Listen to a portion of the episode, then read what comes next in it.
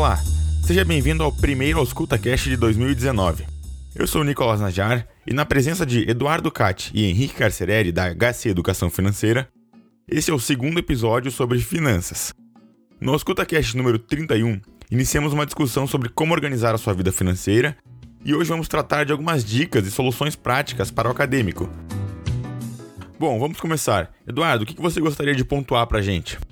Então, tudo bom, pessoal? Eu sou o Eduardo. É, Henrique, então eu queria comentar um pouco da dor que eu tive. Eu comecei me interessando, li o Pai Rico, Pai Pobre. Várias questões bem interessantes, até recomendo para quem estiver ouvindo. E aí eu quis começar a economizar. Quis começar a tirar meus 10% da minha mesada. E daí eu tirei um mês, tirei outro mês e eu queria investir.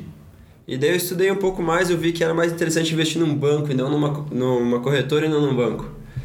Só que só de eu mandar o dinheiro para a corretora eu já tinha que pagar um TED. E como era um valor baixo, já tinha dificuldade de já sair no prejuízo do TED. Então, nisso surgiu a... Acabei estudando um pouco sobre bancos digitais e queria que você comentasse um pouco sobre essa solução. Beleza, então, Eduardo. Cara, ótima pergunta. Eu acho que os bancos digitais é uma ótima pedida para quem está começando, principalmente que não precisa fazer, é, não precisa pagar taxa, não tem nessa anuidade e assim por diante. Ah, hoje nós estamos enfrentando um fenômeno chamado desbancarização e que sim, esses bancos digitais vêm ganhando uma força gigantesca no mercado, assim como Nubank, o Banco Inter. Então, todos esses bancos aí, eles dão um privilégio ao estudante né, que quer começar e ter essas ferramentas. Posso dizer até um aplicativo aí, o PicPay, para quem não usa, é também uma ótima ferramenta para fazer aqueles rachas de, de pizza, de, é, de um churrasco, e não precisa um ficar fazendo uma, um DOC ou um TED para outro, que todo mundo sabe aí que gasta uma média de 8 a 10 reais. Beleza? E que outras ferramentas podem ser usadas para um maior controle do orçamento, como contabilizando seus ganhos e despesas? Olha, hoje em dia, acho que a melhor ferramenta que a gente pode estar disponível e que está no nosso bolso são os aplicativos. Claro que eu vou dizer aqui o aplicativo da HC Finanças, que é o a gente fez especialmente aí para para quem quer fazer algo prático, rápido, registrar ali de uma forma rápida os seus gastos e também as suas entradas e ter tudo isso no controle ali é, com gráficos interativos, com metas e assim por diante. Então, para você que está querendo controlar melhor as suas finanças, baixa aí o HC Finanças que você vai ter todo o controle e a gestão ah, das suas contas por menor que ela seja. Certo. Nós vamos deixar o link do aplicativo no post desse episódio para quem se interessar. E outra pergunta, mais focada para quem é estudante, que não tem uma receita tão grande assim, e vive com uma mesada ou eventualmente uma bolsa de extensão ou iniciação científica, e que esteja precisando de uma grana extra. O que, você recomenda que ele faça? Ou que atitudes que você considera que podem auxiliá-lo? Pois é, Nicolas o estudante ele sempre passa por isso, né? Na verdade, muitas vezes ele depende ali dos pais, ele ganha uma mesada. Eu acho muito interessante isso, porque primeiro você tem que tra traçar uma meta. Se você quer ali de repente comprar um computador melhor, fazer uma viagem, é... eu sugiro você entrar na, na prática da renda extra, tá? Aqui a gente tem uma frase muito bacana que se chama cavar pote de ouro. Quando o cliente vem aqui, a gente fala cara, agora você vai ter que começar a cavar potes de ouro. Então é, é realmente descobrir fontes de dinheiro, formas de ganhos, né? Em que você né, consiga é, atingir esse teu objetivo, essa tua meta de compra. Tá? Eu quero viajar, eu quero fazer um curso em São Paulo, então isso vai desprender um certo dinheiro. Então comece hoje a cavar o seu pote de ouro, tá?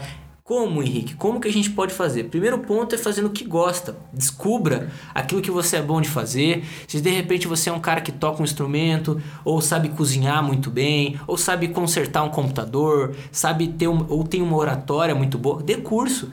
Né? Ah, veja oportunidades no mercado, alguém que queira aprender, é, venda aquilo que você faz muito bem. Se você é um artista, sabe desenhar, sabe ah, arrumar algo, então, fazendo o que gosta, você sim consegue essas oportunidades. Gente, lembre o seguinte: as pessoas jamais compram o teu produto ou o teu serviço se você não expõe que está à venda. Então, sim, coloque a venda, faça o teste, tá? Não tem problema, não se envergonhe de colocar o teu produto ou o teu serviço no mercado. Coloque um preço, né? E veja e comece a ganhar essa tua renda extra. É, eu estava comentando aqui também sobre o livro do Problemas Oba, né? Que diz muito sobre isso você tem que ser toda hora um resolvedor de problemas.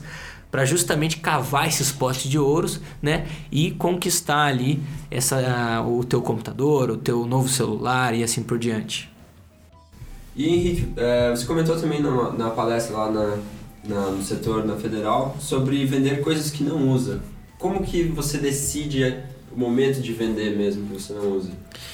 Isso mesmo, cara. Também é uma baita renda extra aí para você conquistar esse, esse bem. Então, vender aquilo que não usa, né? pega em casa, dá uma olhada naquele, naquela tua garagem ali, naquele teu porão, dá uma boa olhada na, no teu quarto e veja o seguinte: poxa, se eu não uso esse produto, né?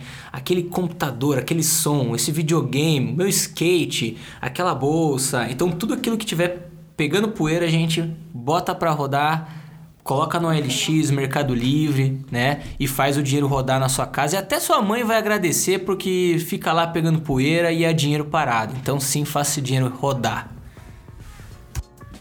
Com certeza. Então eu agradeço a presença, Henrique e Eduardo, que nos proporcionaram falar desse tema tão importante. E aproveito para relembrar que o aplicativo que mencionamos ao longo do programa se chama HC Finanças, está disponível tanto para o Android quanto para o iOS, e a gente vai deixar o link no post desse episódio.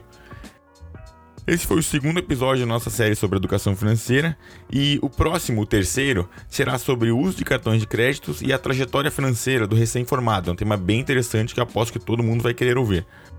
A HC Educação Financeira tem o propósito de orientar as pessoas na organização de suas finanças, administrando seus recursos de forma consciente e auxiliando na busca de melhores investimentos para alcançar maior qualidade de vida em busca da independência financeira.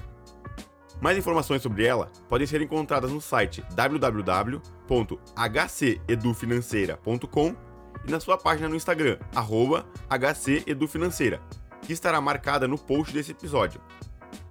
O AuscultaCast é produzido por Faisal Rajar e eu, Nicolas Najar. Caso você tenha ficado com alguma dúvida, tenha alguma crítica ou sugestão, mande ela pra gente nas nossas redes sociais. Se você gostou do programa, compartilhe e apresente aos seus amigos e fique ligado para o próximo Ausculta.